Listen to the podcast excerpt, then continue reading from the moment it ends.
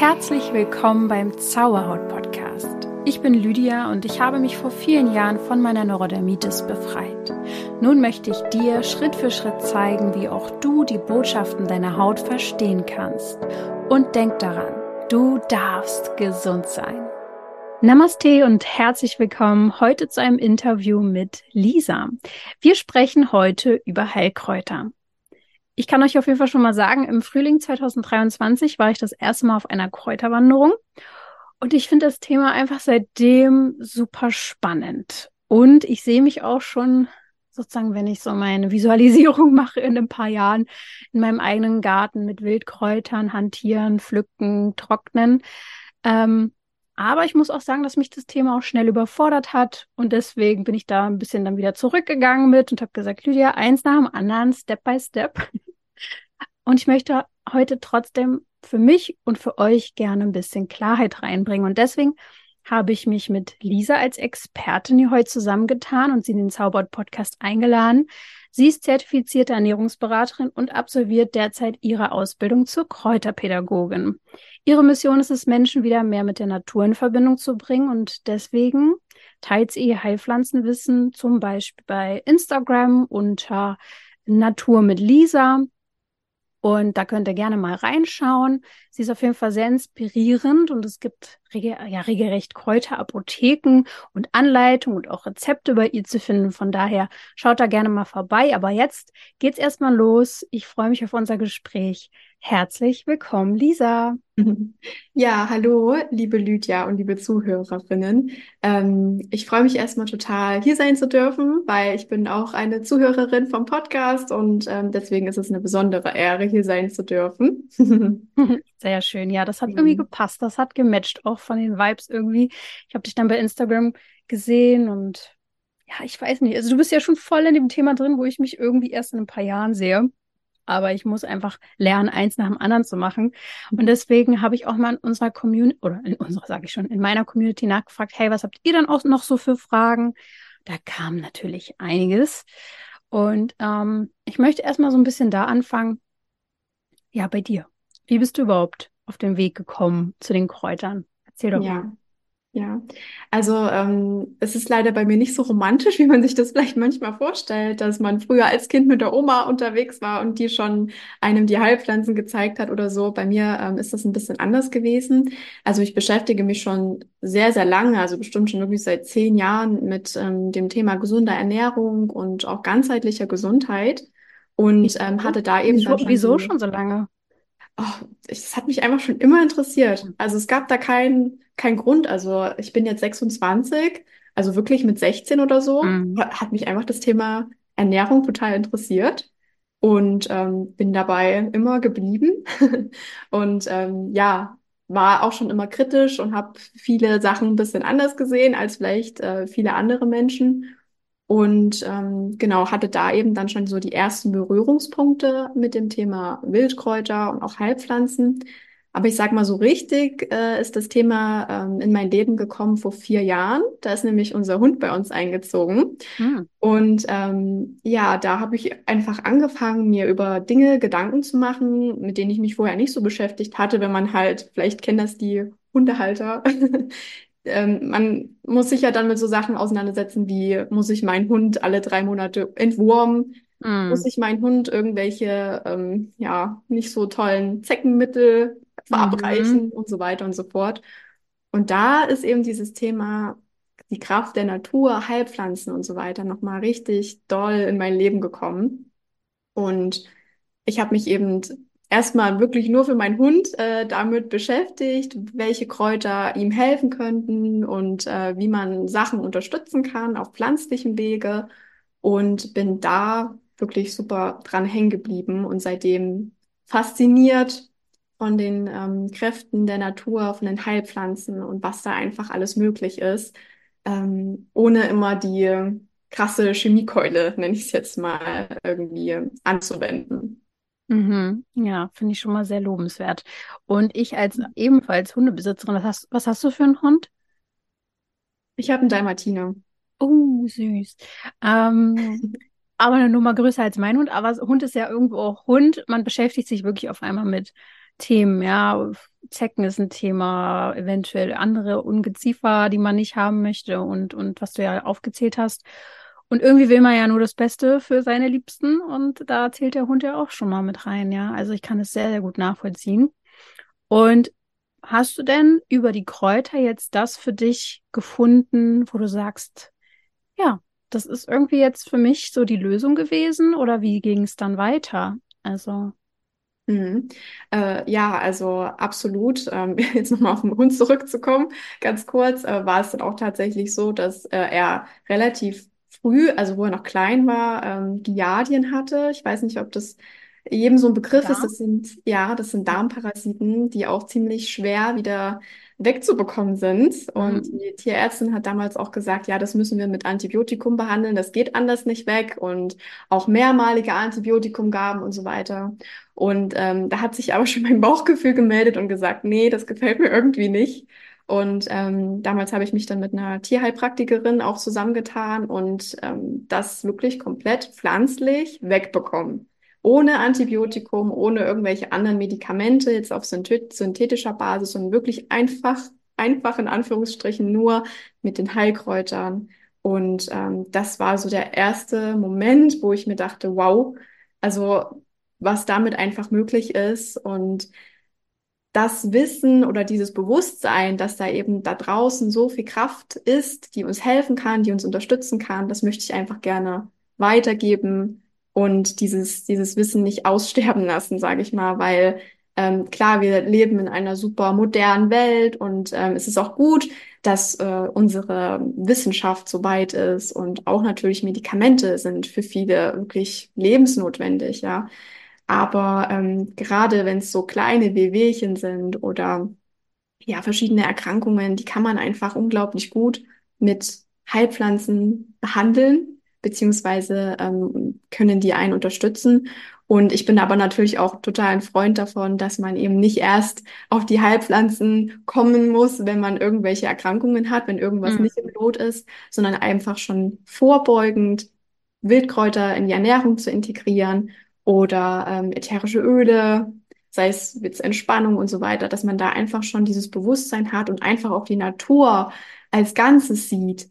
Ähm, man muss nicht immer direkt irgendein Kraut äh, pflücken wollen und was kann ich damit machen und wie hilft mir das, sondern einfach die Natur wieder spüren und äh, eine Verbundenheit auch wieder zur Natur aufbauen. Weil ich glaube, sehr, sehr viele, gerade wenn man vielleicht auch wirklich in einer Stadt, in einer Großstadt lebt, man ist so weit weg gefühlt Mhm. von der Natur und äh, so in seinem Alltagswahn.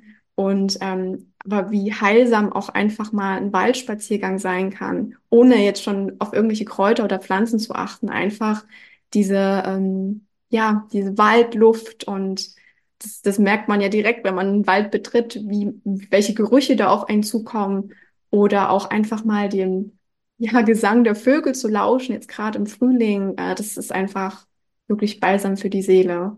Und ähm, ja, das möchte ich eben gerne wieder näher den Menschen bringen. Ja. Wohnst du denn ländlich oder auch in der Stadt oder wie ist es bei dir? Wie nah bist du an der Natur? Mhm. Also einen ich, Garten?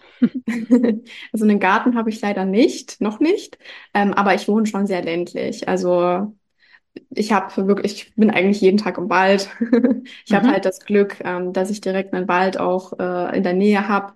Ähm, aber ich sag mal trotzdem, auch wenn man in der Stadt wohnt, ähm, Trotzdem kann man sich natürlich die Zeit einräumen. Und selbst wenn es nur am Wochenende ist, ne, das ist äh, besser als, als gar nicht. Und ich weiß, manchmal ist das auch schwierig in seinen Alltag zu integrieren. Aber Mhm. vielleicht hat man ja auch einen Park in der Gegend. Selbst das tut ja schon gut, einfach nur die Farbe grün zu sehen. Und wie gesagt, äh, Vögel äh, zwitschern zu hören und so weiter. Also da gibt's immer Möglichkeiten, egal ob man jetzt wirklich in der Stadt oder auf dem Land oder wo auch immer wohnt. Definitiv. Als ich noch mitten in der Stadt in Berlin gewohnt habe, hat es mich dann irgendwann auch äh, immer mehr in die Natur gezogen. Und bevor wir dann halt umgezogen sind, ein bisschen weiter am Rand äh, von Berlin, wo auf jeden Fall schon sehr viel mehr Natur ist, äh, bin ich dann immer am Wochenende mit meinem Freund ähm, in Grunewald zum Beispiel gefahren oder so. Das ist ja ein relativ, ja, schon ein sehr großes Gebiet auf jeden Fall hier, mm, um einfach aufzutanken. Und das hat ein, zwei Mal die Woche fast schon so, also heute würde es mir nicht ausreichen, aber damals schon ausgereicht, um sichtlich und spürbar einen Unterschied für die Woche zu machen. Also ja, das äh, habe ich auf jeden Fall selber wahrgenommen. Und jetzt mal abgesehen vom Hund, hast du das ja wahrscheinlich dann auch für dich genutzt oder auch für vielleicht für deine Familie oder weitergegeben. Wie sieht denn so das bei dir jetzt im Alltag aus? Ähm, wie integrierst du, bevor wir jetzt immer ein bisschen detaillierter auf die Fragen der Leute eingehen, wie integrierst du das denn in deinen Alltag? Wie viel Teil sind Heilkräuter in deinem also Leben sozusagen? Ja, ähm, also natürlich war es dann so, dass ich gemerkt habe, okay, es funktioniert. äh, da ist auf jeden Fall ähm, ja eine Wirkung spürbar zu sehen, ähm, dass ich dann eben auch angefangen habe, selbst zu integrieren. Und ich sag mal, am Anfang war das ganz klassisch einfach Kräutertees, da mhm. auch wirklich, da habe ich noch gar nicht angefangen, jetzt großartig selber Heilpflanzen zu sammeln, sondern ähm, man kann ja wirklich Arzneitees ähm, sich besorgen. Und das ist auch zum Beispiel so ein Tipp. Ähm, da kann man ja einfach mal im Supermarkt oder in der Drogerie mal schauen, was gibt es da und auch einfach mal drauf gucken, was sind da für Pflanzen drin. Also das ist, da kann man sich wirklich richtig gut mal so ein bisschen reinlesen, äh, lesen, sage ich mal. Und ähm, genau, ich habe dann einfach angefangen, wirklich äh, bei bestimmten Beschwerden, sei es jetzt zum Beispiel bei Menstruationsschmerzen oder ähm, ja einfach bei Magen-Darm, das was wir wahrscheinlich auch viele schon so machen, instinktiv, dann wirklich Tees zu trinken, die einem helfen. Und ähm, dann bin ich natürlich aber dann auch weitergegangen und habe angefangen, Tinkturen herzustellen oder dann auch ähm, zum Beispiel Salben, bestimmte Heilsalben und ähm, habe das dann immer mehr Schritt für Schritt integriert ich bin auch so ein Mensch, ähm, dass ich immer gerne viel, alles auf einmal, schnell, schnell, ähm, so alles in meinen Kopf bekommen möchte und dann alles direkt umsetzen will. Ähm, kann ich aber schon mal vorneweg sagen, dass das äh, vor allem bei dem Thema gar nicht funktioniert. Das mhm. wird eher dazu führen, dass man die Lust verliert und dann komplett wieder sein lässt. Und das ist ja dann auch nicht äh, Sinn der Sache. Dann lieber wirklich langsam einsteigen mit Kräutertees. Ähm, und ähm, ja, was ich eben auch super gerne mache, ist die Wildkräuter, also das frische Grün aus der Natur, sei es jetzt zum Beispiel die Brennnessel oder Löwenzahnblätter oder auch den Giersch, einfach wirklich in die Ernährung zu integrieren. Das packe ich zum Beispiel in meinen Smoothie mit rein oder ich mache wirklich ähm, Wildkräutersalate. Da ist auch die Empfehlung, da nicht direkt am Anfang zu viel. Also ich würde mir jetzt nicht direkt, wenn ich jetzt noch nie so wirklich Kontakt hatte mit frischen Wildkräutern, mir jetzt einen kompletten Salat nur aus Löwenzahnblättern und Brennnessel machen. Das wäre einfach auch zu viel für den Körper. Ähm, aber da einfach langsam das zu integrieren und auch einfach, ähm, ja, gar nicht sich da irgendwelche verrückten Gerichte auszudenken oder zu suchen. Und das ist ja wieder mit Stress verbunden und ich muss jetzt irgendwie neue Sachen, sondern einfach das, was man sowieso vielleicht schon isst, die Gerichte, die man eh kocht, einfach so ein bisschen verfeinern. Auch ähm, peppeln. Mit, genau, mit Wildkräutern. Und ähm, ja. Aber pflückst du die dann selbst oder mhm. genau? Oder worauf achtest du bei Tee? Ich meine, es gibt ja auch Beuteltee, sag ich jetzt einfach mhm. mal. Es gibt verschiedene Qualitäten. Ja. Was äh, gerade bei Kräutern ist da, glaube ich, richtig wichtig, auch auf die Qualität zu achten. Ja, also erstmal zu den Wildkräutern, die pflücke ich auf jeden Fall selber, weil da ist es einfach sinnvoll, wirklich die frischen Wildkräuter zu pflücken. Es würde jetzt nicht so viel Sinn machen, zum Beispiel beim Girsch, das ist so eine typische Frühjahrs, ähm, ja, Pflanze, die jetzt auch gerade sprießt, die man aber auch bis in den Sommer hinein findet das würde keinen Sinn machen, den jetzt getrocknet zu verwenden, weil da auch einfach zu viele Inhaltsstoffe verloren gehen. Und ich glaube, ja, das, das findet man auch nicht zu kaufen, ehrlich gesagt. Also da ähm, kann man sich ja einfach zwei, drei Pflänzchen ähm, raussuchen. Ich meine zum Beispiel Löwenzahn, Brennnessel, das sind wahrscheinlich auch Pflanzen, die kennt eigentlich jeder. Ja, hat jeder mhm. schon mal gesehen. Und ähm, die nehme ich dann wirklich ähm, frisch mit. Gerade wenn ich mit meinem Hund unterwegs bin, nehme ich immer mir einen kleinen Beutel mit und ähm, sammle da ein bisschen was. Und da ist es auf jeden Fall wichtig, dass man schaut, wo man sammelt. Also jetzt nicht unbedingt am Straßenrand, bei einer total stark befahrenen Straße, auch nicht unbedingt auf Hundestrecken, wo jetzt wirklich jeder Hund äh, das Bein hebt. Das wäre jetzt auch nicht so super.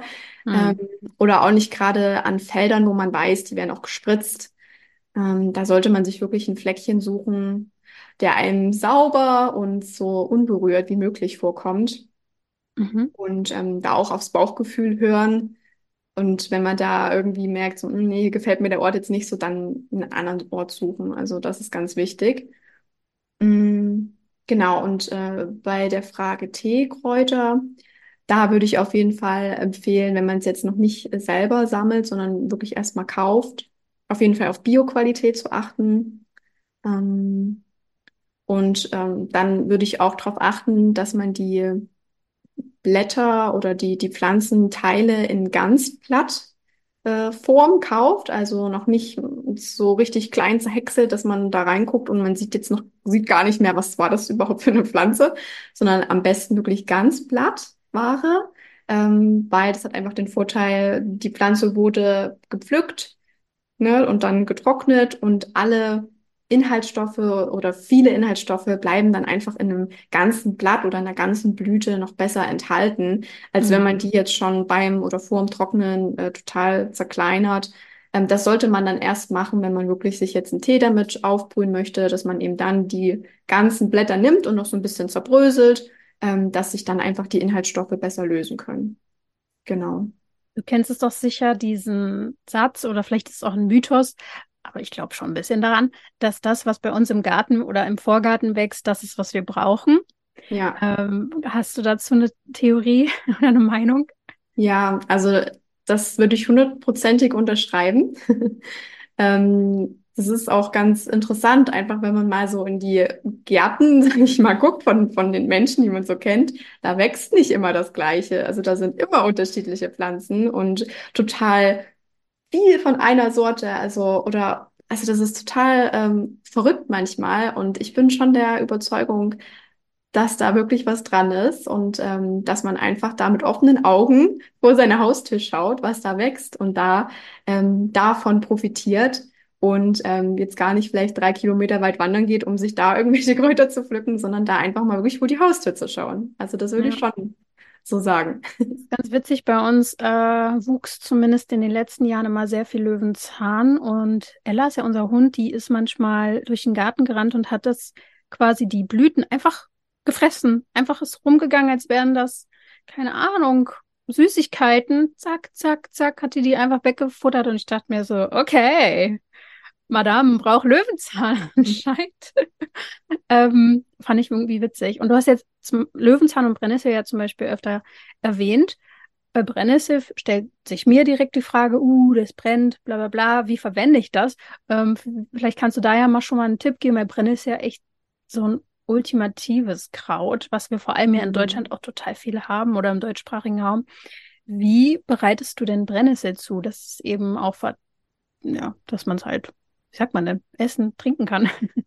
Ja, also nochmal kurz zurück äh, zu deinem Hund. Ich finde, ja. wir können uns von unseren Haustieren total viel abgucken, weil die haben einfach diese, diesen Instinkt. Die schauen, mhm. welche oder die holen sich die Kräuter, die sie brauchen. Und das haben wir total verlernt. Also wahrscheinlich haben die wenigsten noch diese Gabe, instinktiv sich Kräuter rauszusuchen, die der Körper gerade braucht. Und das ist echt super spannend bei Tieren. Also das können wir uns da echt ähm, abgucken.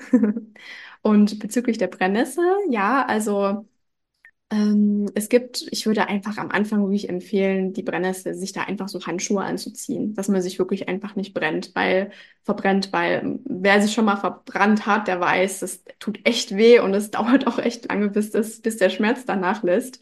Und ähm, es gibt zwar eine Methode, wie man die Brennnessel auch pflücken kann, ohne Handschuhe, in, indem man die einfach wirklich beherzt angreift und einfach am Stängel, ohne jetzt so ganz leicht die Blätter zu berühren, weil da sind ja diese Brennhaare dran und bei Kontakt brechen die eben ab und verursachen dann eben äh, mhm. die Verbrennung.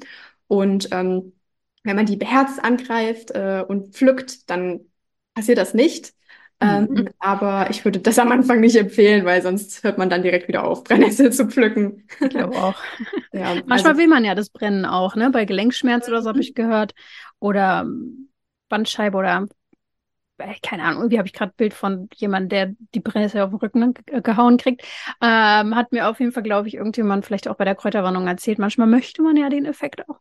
Aber wenn wir den jetzt nicht wollen, ja, dann genau. Handschuhe und dann Genau, dann Handschuhe, ähm, dann einfach wirklich äh, in den Korb legen und äh, ja, dann zu Hause würde ich auch die Handschuhe wieder anziehen oder anbelassen und dann eben die, die ähm, Blätter, die pflücke ich dann immer ab. Und ähm, die Härchen, die bekommt man weg, sage ich mal, wenn man jetzt ähm, ich würde jetzt, also ich verwende immer eine, eine, eine, leere Flasche, eine leere Glasflasche und roll dann immer über die Blätter drüber, ähm, denn so brechen die kleinen Brennhärchen einfach ab. Ähm, man kann sie zum Beispiel auch direkt äh, vor Ort essen, indem man sich ein Blatt nimmt, wirklich beherzt anfasst und dann so in den Fingern zerknüllt dann brechen die äh, Härchen auch ab. Dann könnte man, könnte man das direkt snacken. Also man kann sich da ja einfach mal ausprobieren.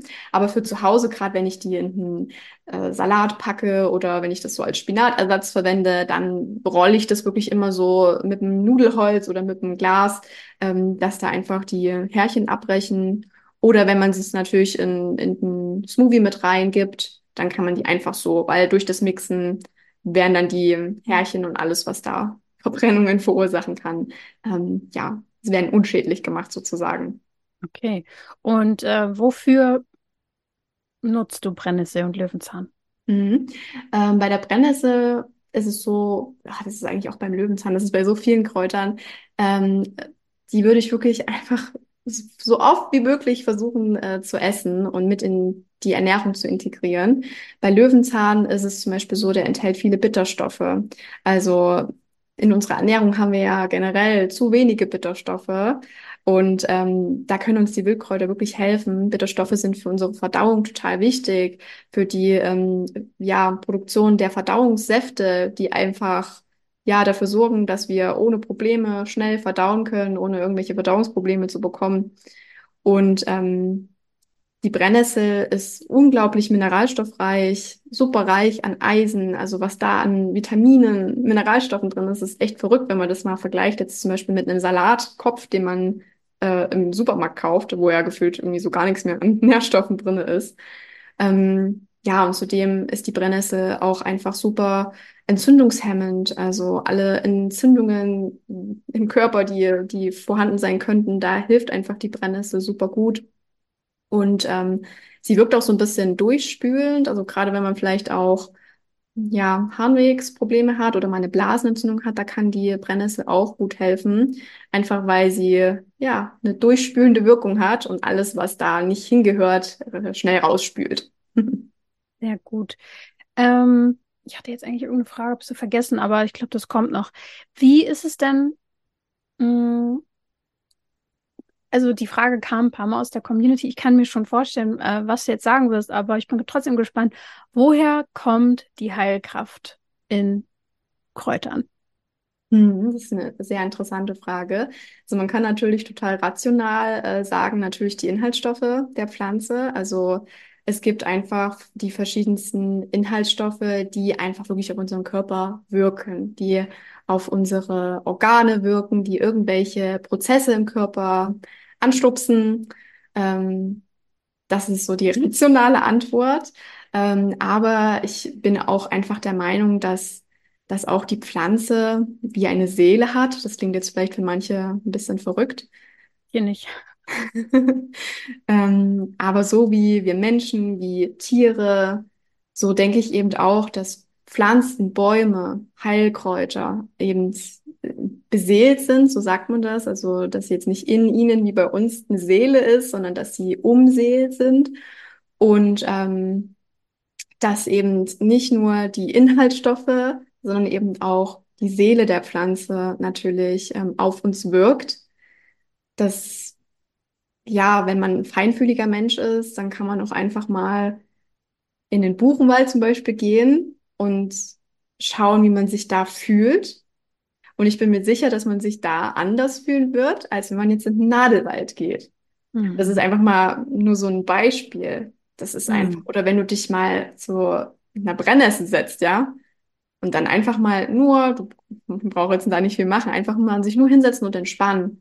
Und man fühlt einfach mal.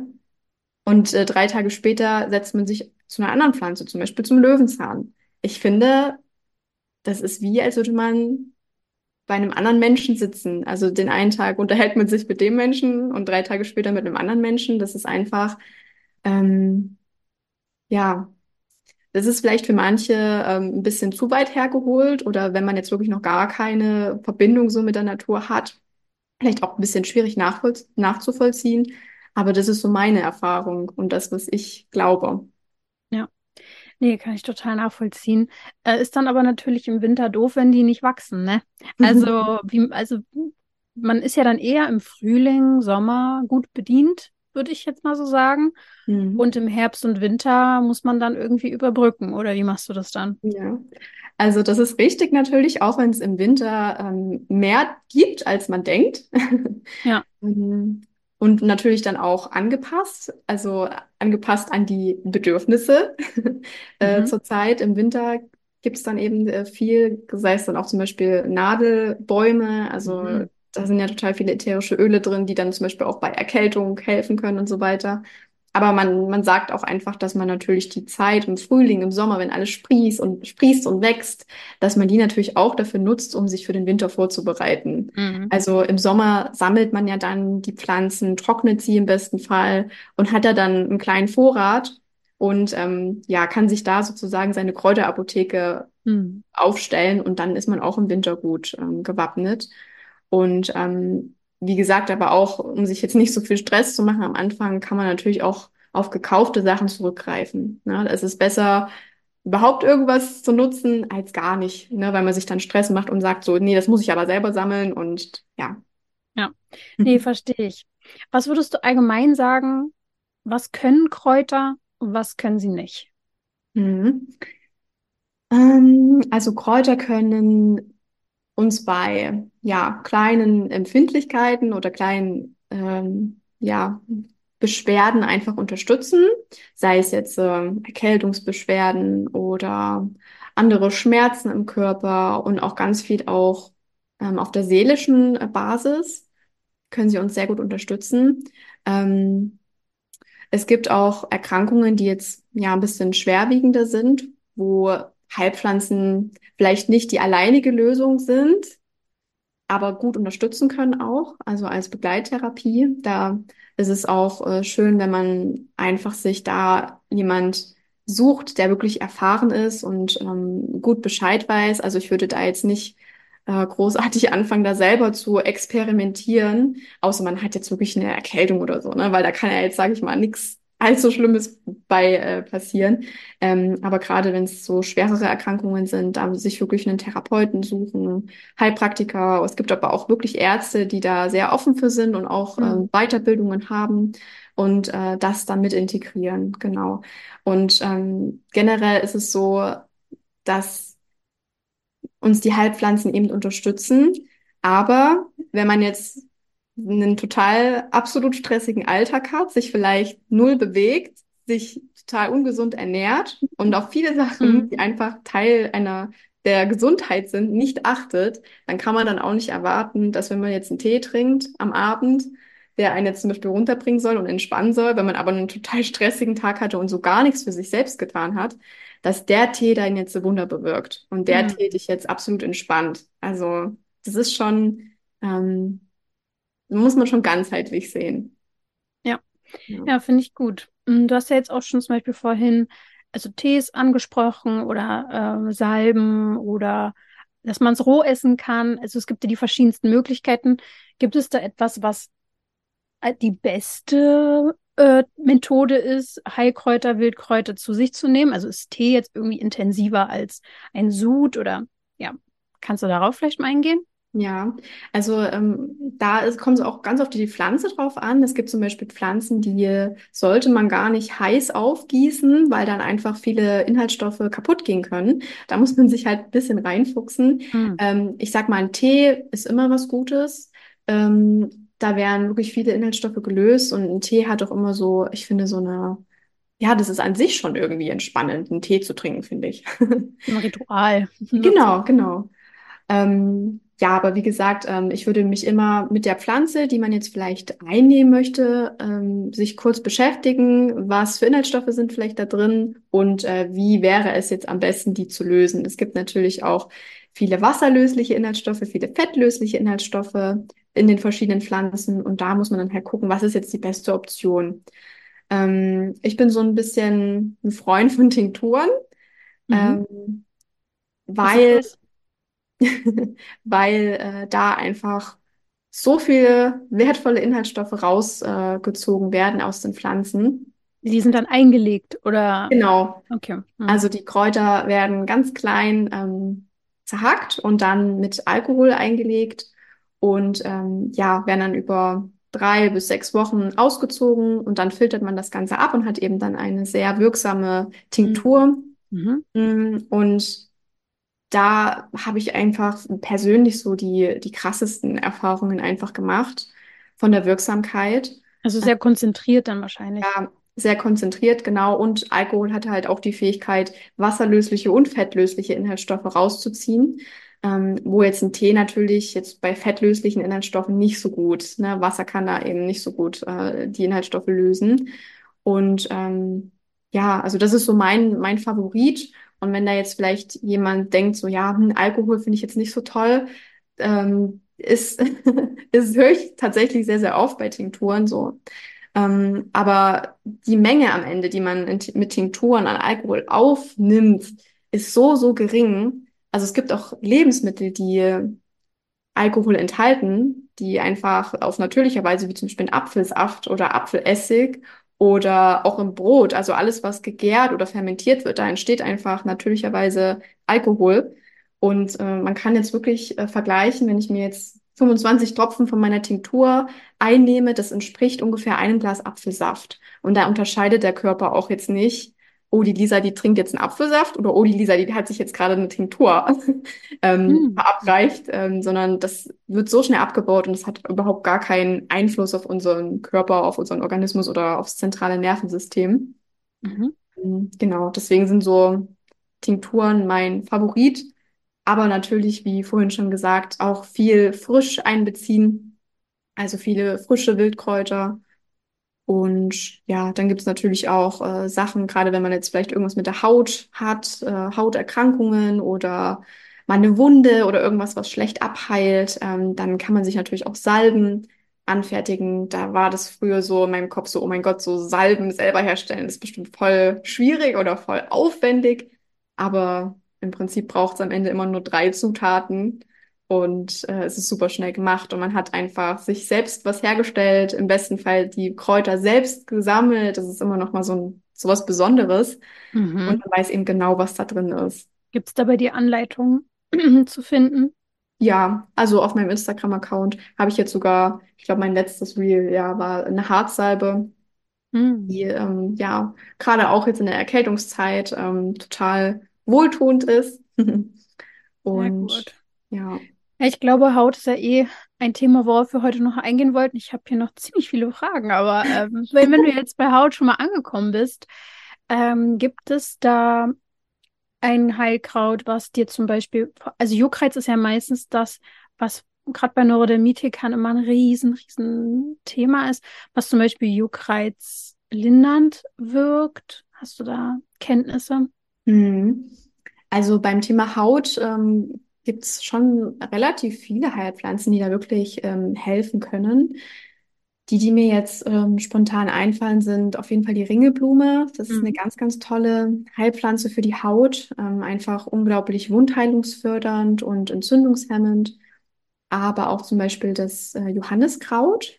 Mhm. Vielleicht kennst du äh, das Rotöl, mhm. Johanniskrautöl. Äh, ja. Das ist auch unglaublich gut für die Haut. Es wirkt auch ähm, ja, stark antibakteriell auf der Haut und wundheilungsfördernd. Hilft zum Beispiel auch, wenn man Narben hat, also zur Narbenpflege oder auch ähm, in der Schwangerschaft, um ähm, Schwangerschaftsstreifen ja entweder vorzubeugen oder zu unterstützen, ist es richtig toll. Da muss man darauf achten, dass man da wirklich, äh, das macht lichtempfindlich. Mhm. Das heißt, man darf sich da jetzt nicht unbedingt danach in die Sonne legen. Ähm, aber was ganz spannend ist, es hilft auch bei Sonnenbrand. Also da kann es auch Linderung verschaffen.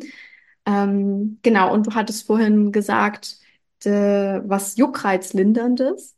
Ähm, und da, das ist vielleicht etwas weniger bekannt äh, bei den Pflanzen für die Haut, das ist zum Beispiel das ähm, Ackerstiefmütterchen. Mhm. Ähm, das hat eine Cortison-ähnliche Wirkung. Also da ist kein Cortison oder sowas drin, aber es hat halt äh, eine ähnliche Wirkung.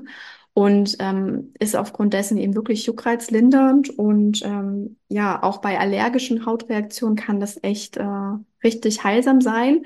Und da könnte man sich zum Beispiel entweder eben eine Salbe draus herstellen oder ähm, auch einfach einen Auszug aus mit Wasser herstellen und dann ähm, ja auf die Haut sozusagen auflegen, also mit mit Waschlappen zum Beispiel so Auflagen machen und ähm, ja, das sind jetzt so die, die mir einfallen würden. Oder auch die Kamille.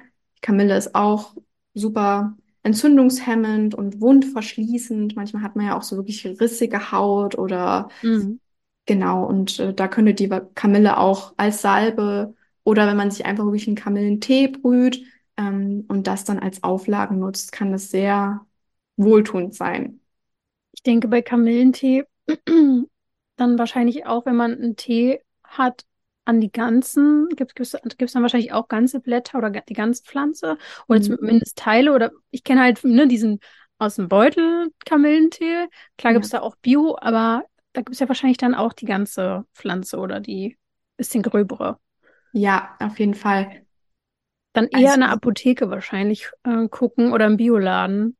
Genau, mhm. im Bioladen oder im Reformhaus gibt es immer eine ganz gute Auswahl. Ähm, und da auch bei Blüten einfach darauf achten, dass das wirklich die ganze Blüte ist, also das ganze ja. Blütenköpfchen und da nicht klein zerhäckselt.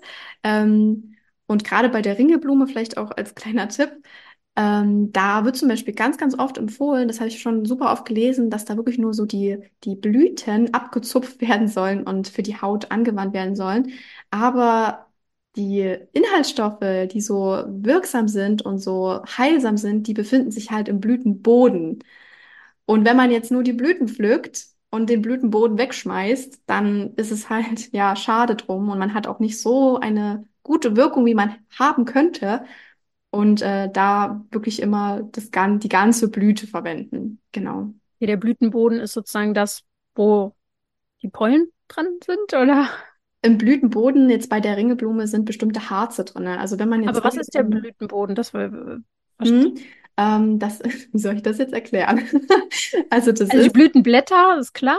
Ne? Genau. Ne? Dann gibt es ja immer diesen Kern, sage ich, ich jetzt genau. mal als Laie und ja. was. Ja. Der Blütenboden ist sozusagen, sage ich mal, im Kern, aber noch so ein Stückchen weiter unten mhm. zum Stängel hin. Okay. Genau, also einfach da, wo man jetzt, wenn man jetzt eine Blüte pflücken würde, dann wäre das ja wirklich so, dann hätte man keinen Stängel mehr und da, wo man es mm. angefasst hat und gepflückt hat, da äh, ist der Blütenboden und da mm. sitzt besonderen Harze in der Ringelblume drin, die eben so eine tolle Wirkung haben. Mm, okay, spannend. Und was auch immer ein ganz, ganz großes Thema ist, vielleicht hast du da auch eine Idee, ist die Kopfhaut. Ähm, ich meine, über Haare, das ganze Feld müssen wir jetzt nicht aufmachen. Da findet man sicher bei dir ganz viel zu. Aber Kopfhaut ist halt auch ganz oft ein Thema. Trockene Kopfhaut, Schuppen, Juckreiz. Ja. Kann man da auch jetzt mit Kamille ran oder? Mhm. Ja. Ja. Ähm, da gibt es auch viele Ansätze. Also ich sag mal, also ist generell möchte ich das gerne noch loswerden. Natürlich kann man Pflanzen nach ihren Inhaltsstoffen mhm. verwenden, aber trotzdem wirken die Pflanzen auch bei jedem anders. Ähm, vielleicht zu stark, vielleicht zu wenig. Ähm, es ist ja, jeder Mensch ist unterschiedlich und so wirkt auch jede Pflanze unterschiedlich. Und eine, die mir total helfen kann, kann dir zum Beispiel gar nicht gut tun, obwohl wir mhm. vielleicht die gleichen Symptome haben oder die, die gleichen Probleme. Ähm, also da geht wirklich probieren über studieren. Okay, und vielleicht auch reinfühlen. Ja, ja, ja auf jeden Fall. Ähm, bei Kopfhaut würde ich jetzt zum Beispiel, da finde ich auch die Brennnessel sehr wohltuend. Aufgrund einfach der vielen Mineralstoffe, die enthalten sind, ähm, kann es für die Kopfhaut echt gut sein. Aber zum Beispiel auch der Ackerschachtelhalm, äh, der enthält sehr viel Kieselsäure, was auch super äh, für die Haut und auch für die Kopfhaut sein kann. Ähm, und da würde ich einfach Pflanzenauszüge, also das, da kann man auch einfach einen Tee aufbrühen, den dann natürlich ein bisschen abkühlen lassen und dann einfach über den Kopf gießen und ein bisschen einmassieren. Genau, und dann würde ich das auch gar nicht unbedingt abspülen, sondern einfach dann die Haare dann trocknen. Genau. Okay, spannend.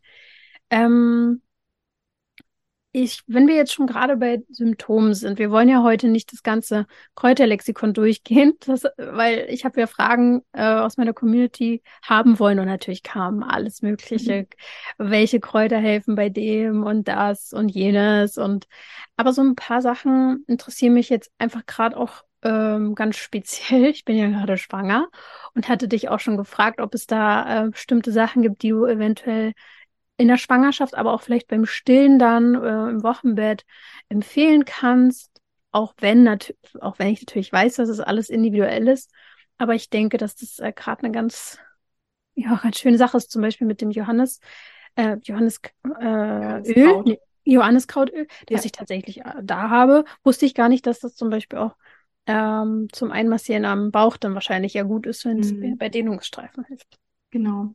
Also ich muss sagen, beim Thema Schwangerschaft bin ich keine Expertin, weil mhm. ich da einfach selber auch noch keine Erfahrungen gesammelt habe. Ähm, es gibt viele Pflanzen eigentlich, also relativ viele Pflanzen, die man, wo man ein bisschen aufpassen sollte in der Schwangerschaft.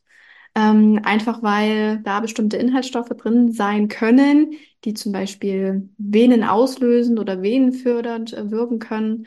Da geht es schon los bei vielen Küchenkräutern, sage ich es mal. Ähm, die, die viele zu Hause haben, wie Thymian, Oregano, Basilikum, wo viele ätherische Öle auch drin sind, ähm, die, da sollte man einfach ein bisschen aufpassen. Ähm, ich finde, es wird dann auch immer ein bisschen viel Angst gemacht. So, das darfst du gar nicht mehr, weil sonst passiert was ganz Schlimmes. Ähm, es geht da wirklich um Dosen, die äh, einfach therapeutisch sind. Also wenn man jetzt äh, sein Essen mit Thymian würzt oder, oder sich mal einen Thymian-Tee zum Beispiel oder einen Salbeitee oder so macht, dann hat das jetzt nicht direkt Auswirkungen. Da geht es wirklich dann darum, wenn man jetzt drei Tassen täglich und das über drei Wochen, dann könnte das natürlich sein, dass das nicht so gut ist. Mhm. Genau, aber wenn man jetzt so normal mal einen Tee trinkt oder so, wenn man jetzt zum Beispiel Halsweh hat und Salbei, man verspürt jetzt den Bedarf nach Salbei, dann ähm, ja, dann tut es äh, nichts Schlechtes. Ähm, es gibt natürlich auch viele Heilpflanzen, die einen in der Schwangerschaft unterstützen können. Äh, gibt ja, ja viele Symptome oder viele Begleiterscheinungen, die man da wahrscheinlich haben kann, wie zum Beispiel Übelkeit.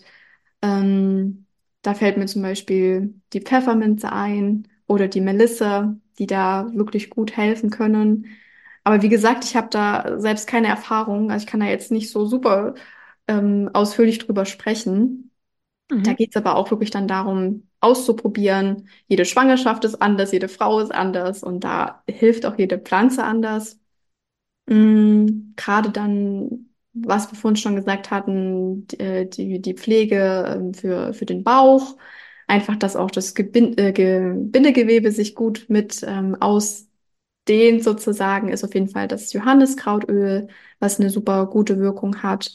Ähm, das ist dann zum Beispiel auch voll schön, das habe ich schon mehrmals gehört, ähm, dass das auch ganz entspannend und schön ist, ähm, wenn das Baby dann da ist, um so Babymassagen zu geben.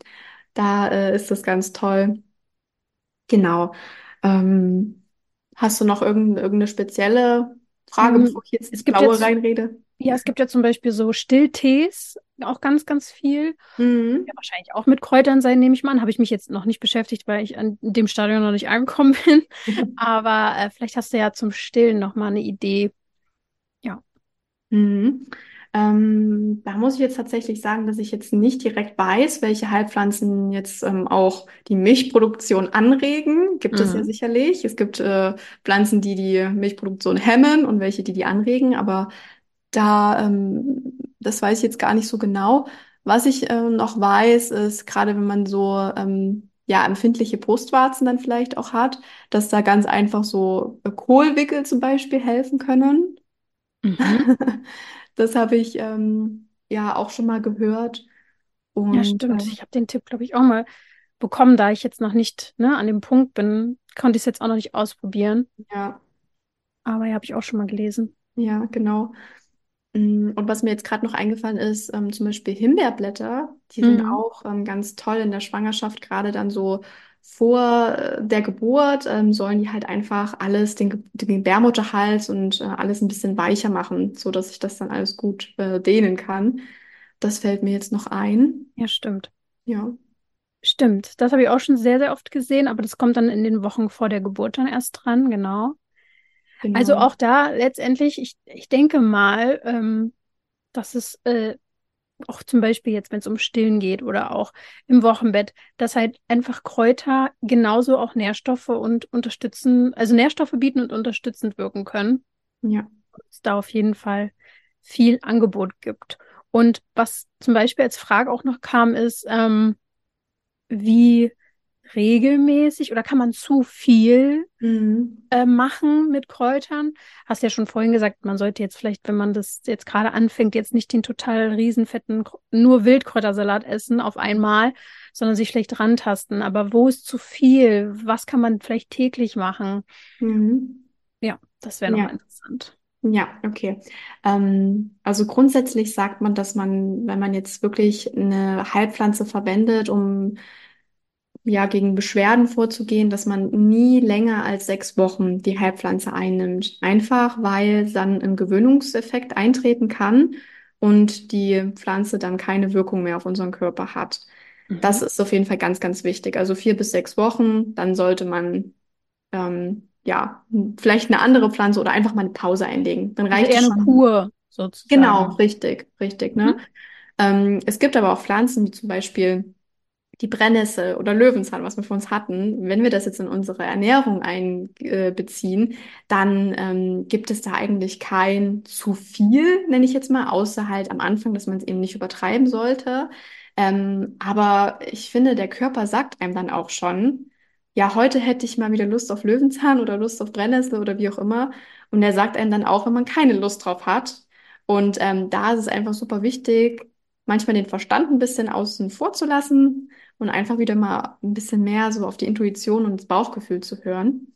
Ähm, genau, es gibt zum Beispiel eine, eine ganz wertvolle Pflanze, ist der Weißdorn. Die Weißdornblüten und Blätter ist vor allem eine sehr herzstärkende Pflanze und die zum Beispiel kann man wirklich dauerhaft nehmen. Also das ist so eine der seltenen Pflanzen, sag ich mal, die man wirklich jeden Tag, äh, wo man eine Tanne, äh, Tanne Tee von eine Kanne Tee von trinken kann und es wirklich gar keine Auswirkungen in, ne im negativen Sinne hab, äh, haben wird. Genau.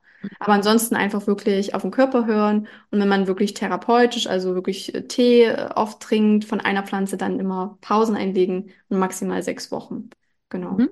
Und die Pausen, so, so, wie lange sollen die dann immer so dauern? Ich würde sagen, also so mindestens zwei Wochen Pause würde ich schon Mhm. einlegen. Und ähm, genau, dann sollte das funktionieren. Es geht dab dabei einfach darum, dass äh, wirklich sonst sich der Körper dran gewöhnt, Hm. dass irgendwann einfach keine Wirkung mehr da ist. Mhm. Und dieses Jahr ist, ich weiß nicht, ob du das auch schon spürst, ich beschäftige mich ja sehr viel mit der Astrologie und auch mit Energien und Frequenzen und all dem.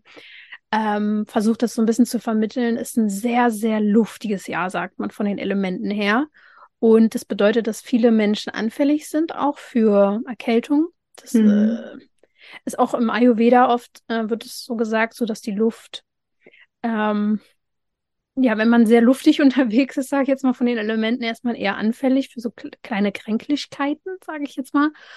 Aber es ist halt auch ein sehr unruhestiftendes. Ähm, kann natürlich auch positive Seiten haben. Ne? Wir können viele Gedanken und Ideen haben und vorankommen und Energie haben, aber viele sind halt gerade in diesem Jahr gefährdet, sich ja da zu verrennen, sage ich jetzt mal. Mhm. Und deswegen äh, meine Frage, Kräuter, sind die grundsätzlich sehr erdend? Oder gibt es speziell Kräuter, wo du sagen würdest, das ist wirklich pure Entspannung fürs Nervensystem, das erdet dich und bringt dich richtig runter? Mhm. Also ähm, natürlich gibt es auch in der Pflanzenwelt Pflanzen, die uns runterbringen und entspannen und erden und Pflanzen, die uns total ähm, Aufpushen. genau aufpushen, Energie bringen und ähm, ja, da gibt's natürlich da auch ähm, beide, beide Seiten. Bei äh, Pflanzen, die jetzt eine entspannende Wirkung haben, da fällt mir direkt sofort der Lavendel ein. Ja, Also das fiel gibt mir auch ein. Genau. Ähm, da muss ich aber auch sagen, ähm, dass der, der Lavendel gilt als entspannende Pflanze. Das ist bei mir auch so, definitiv. Es gibt aber auch Menschen, die nehmen den Lavendel gar nicht entspannend wahr, sondern eher so belebend. Mhm. Also das ist auch total unterschiedlich. Ähm, dann gibt es aber zum Beispiel auch die Melisse, die ich super beruhigend finde und ähm, ja, so bei innerer Unruhe, bei so, ja, so diesem Gefühl, angespannt zu sein und nervös zu sein, da kann zum Beispiel auch die Melisse super gut helfen.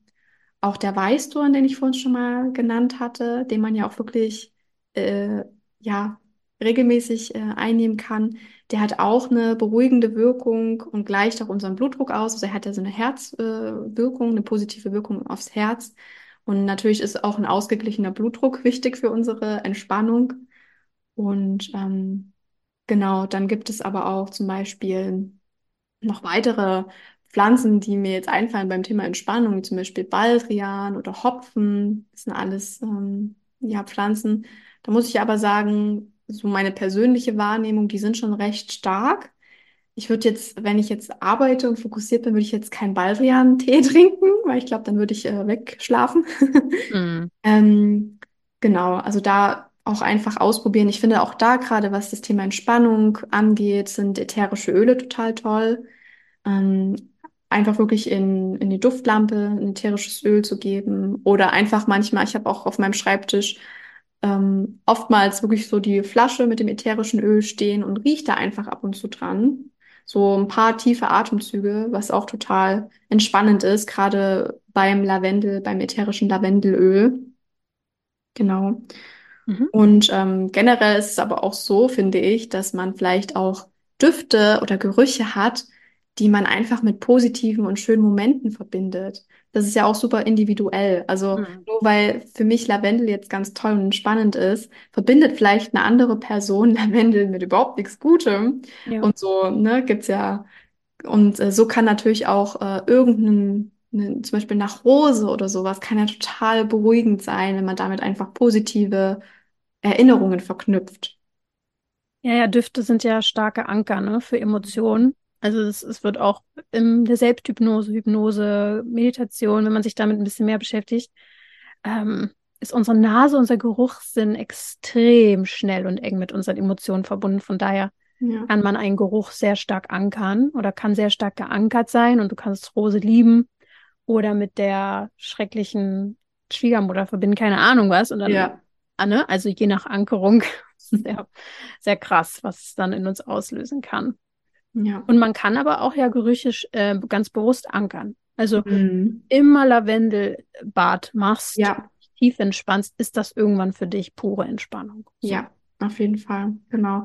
Und zum Thema Entspannung auch ganz klar wirklich nochmal dieses ganzheitliche Thema Natur. Ähm, ohne jetzt eine spezielle Heilpflanze zu erwähnen, einfach äh, sich in der Natur aufhalten und ähm, die Farbe Grün, finde ich, ist schon total entspannend.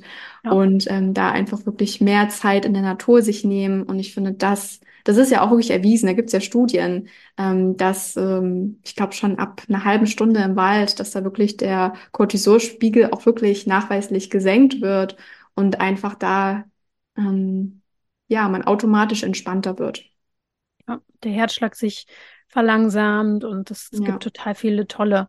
Ich habe ja ähm, Podcast-Folge zur Waldmedizin vor einer halben Ewigkeit mal aufgenommen. Da habe ich das alles mal so ein bisschen näher erklärt. Mhm. Ich glaube, in Japan ähm, wird Waldmedizin tatsächlich auch verschrieben ja. ähm, an Menschen, dass die wirklich im Wald ähm, heilen dürfen, müssen, sollen, wie auch immer. Ja. Es ist total, ähm, da ist total viel dran, auf jeden Fall. Und eben nicht nur, weil wir uns da wohlfühlen, sondern auch tatsächlich nachweisbar, was die mhm Duftstoffe, die ätherischen Öle im Wald und so weiter mit uns machen. Genau. Ähm, gibt es denn so zum Abschluss jetzt etwas, was dir noch total wichtig ist, worüber wir vielleicht noch gar nicht geredet haben und äh, wo du sagst, das ist mir aber wirklich eine, ja, es ist ja deine Mission, mhm. das zu mhm. verteilen und ins inspirieren, was du gerne noch sagen möchtest? Ja, also wichtig ist mir, dass ähm, wirklich, wie ich es eigentlich vorhin schon erwähnt habe, dass auch wenn einem das, das Thema jetzt total interessiert und man am liebsten alles aufsaugen möchte, was natürlich nicht verwerflich ist, Ähm, aber es natürlich die Gefahr birgt, dass es zu viel ist auf einmal und dass man vielleicht sich jetzt in so Informationen stürzt und Bücher liest und recherchiert und macht und tut. Aber das ist nicht der Sinn dahinter, sondern der Sinn dahinter ist, rauszugehen und die, die Pflanzen zu finden, die Pflanzen zu riechen, zu fühlen, anzuschauen, ähm, mal zu probieren, wenn man sie wirklich richtig zu 100 Prozent bestimmen kann. Das ist das, was ich weitergeben möchte. Nicht nur, dass ähm, die Pflanzen Wirkungen haben und dass wir uns darüber informieren und dass sie uns helfen, sondern auch einfach dieses Verbundensein mit der Natur. Und es ist so schön, ähm, ich gehe spazieren und ich kann mit einem kleinen Blick, also wirklich so eine Millisekunde, sehe ich sofort, ah, da, da wächst Girsch. Also so, das ist total verrückt und das ist so ein schönes Gefühl. Ähm, und ich finde das auch toll, wenn man irgendwo lebt und man weiß genau, ähm, an der und der Stelle wächst dieses Kraut. Oder ähm, es gibt ja auch die phänologischen Jahreszeiten. Ich weiß nicht, ob dir das was sagt. Hm. Es gibt ja unsere klassischen äh, Jahreszeiten, ne, die jeder kennt, Frühling, Sommer, Herbst, Winter. Mhm. Und in der Phänologie ähm, ist das noch ein bisschen mehr aufgespaltet in Vorfrühling, Erstfrühling, Vollfrühling. Mhm. Und da gibt es bestimmte Zeigerpflanzen, äh, die diese Jahreszeit ankündigen. Wie zum Beispiel jetzt befinden wir uns gerade im Vorfrühling und die Hasel blüht gerade. Das ist so ein Merkmal. Und ich finde, das ist so schön, wenn man einfach sich draußen aufhält und man weiß genau, wo stehen wir gerade im Jahr. Ähm, alles hat so seine Reihenfolge und ähm, manchmal erscheint uns zum Beispiel der Winter so enorm lang und grau und regnerisch.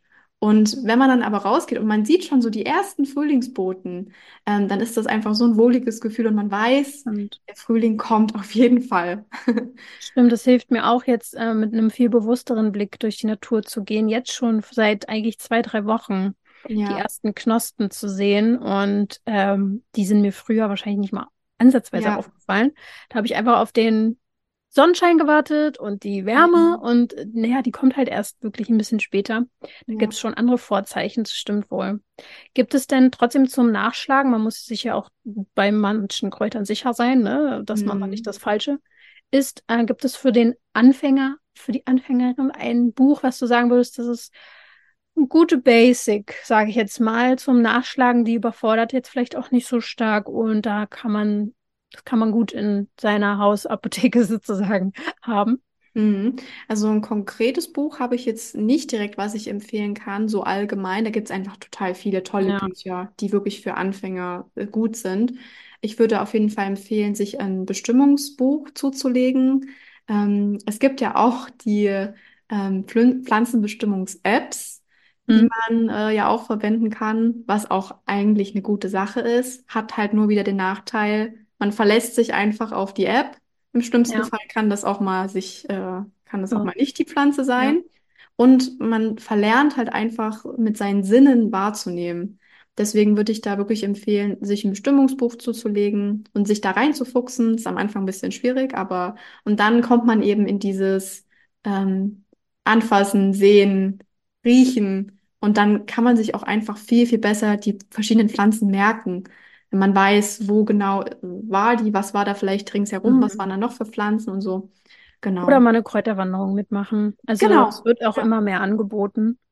Und äh, bei dir auf jeden Fall vorbeischauen, weil du hast da ja auch jede Menge Inspiration auf deinen Seiten. Und ich verlinke das auch sehr, sehr gerne in den Shownotes, dann können die Leute dich besser finden und auf jeden Fall zuverlässige Informationen erhalten, weil du ja, ja ganz, ganz viel auch machst und gibst. Also mhm. vielen Dank äh, dafür, vielen Dank für dein Wissen, für deine Mission und dass du das äh, an uns weitergibst. Äh, ich finde es sehr, sehr wichtig und ich spüre das richtig, dass mich das doll anzieht. Es kommt alles zu seiner Zeit und ich merke auch, ähm, schon allein einmal, weil ich eben diese Kräuterwanderung gemacht habe und mich danach so ein paar Wochen damit beschäftigt habe, habe ich einfach ja dadurch schon ganz, zumindest schon mal so die ersten Sachen, die ich so integrieren kann in meinen Alltag und weiß schon so ein paar Sachen. Und die machen ja auch schon manchmal einen Unterschied. Ja, ja auf jeden Fall. Ja, also vielen Dank, dass du hier warst. Hat mich richtig gefreut. War ein tolles Gespräch. Ja, fand ich auch. Lieben Dank, liebe Lydia. Und äh, wenn das Interesse geweckt worden ist, dann geht gerne zu Lisa und schaut auf ihrem ihren Kanälen vorbei, Natur mit Lisa. Und dann gibt's da mehr Wissen. gut, ihr Lieben da draußen, dann lasst es euch gut gehen, macht's euch schön und denke mal daran, du darfst gesund sein. Tschüss. Tschüss.